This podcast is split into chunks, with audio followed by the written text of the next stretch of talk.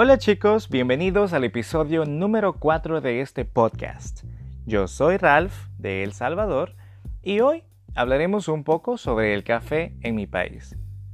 En lo personal me gusta muchísimo el café, tanto que puedo tomar hasta unas 4 tazas grandes de café por día. Pues lo necesito para funcionar bien y poder estar muy animado para todos mis queridos estudiantes. El cultivo del café se introdujo al Salvador entre los años 1779 y 1796. Hace muchos años, ¿no? Las primeras plantas de café se encontraron en los terrenos de dos campesinos de Aguachapán, quienes habían obtenido la semilla en Jutiapa, Guatemala. Luego hubo un tratado comercial con los Estados Unidos en 1853. Esto empujó muchísimo el rubro del café, o sea, el negocio del café.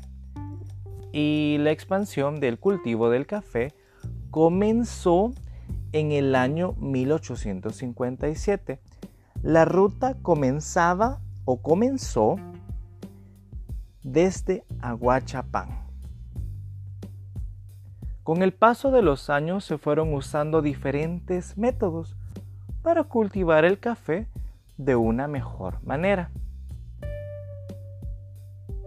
Actualmente el 11% del territorio nacional está cubierto de bosque y el 7% está constituido por cafetales y árboles de sombra y de montaña. Es muy importante concientizar a las personas la importancia del café en nuestro país, pues en el pasado era uno de los de las mayores una de las mayores fuentes de dinero para nuestro país. En mi opinión, Creo que el café es mal pagado para las personas que lo cultivan, pues cuando he tenido la oportunidad de visitar Aguachapán, se puede ver café que es comprado a un dólar, el cual después es vendido por empresas como los supermercados por 5 dólares o Starbucks inclusive compra café a estos campesinos y lo venden 10 dólares, 13 dólares, lo cual me parece injusto. Pero algo sí les puedo decir. El café en mi país es riquísimo.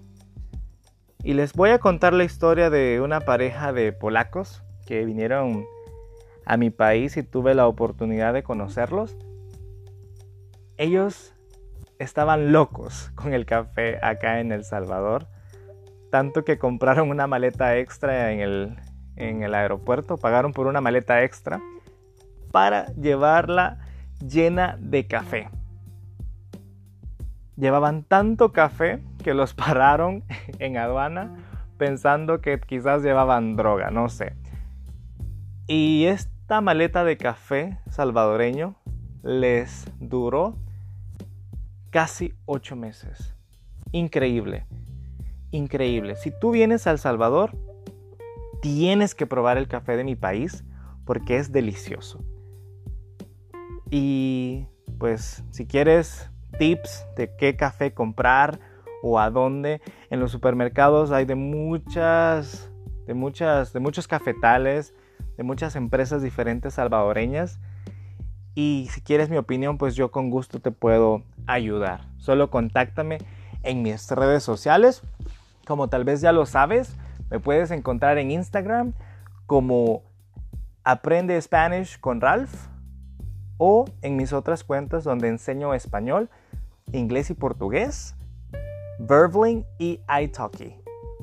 Bueno chicos, es la hora de despedirme y espero que la estén pasando súper bien. Nos veremos la próxima semana con el quinto episodio de este podcast. Nos vemos chicos.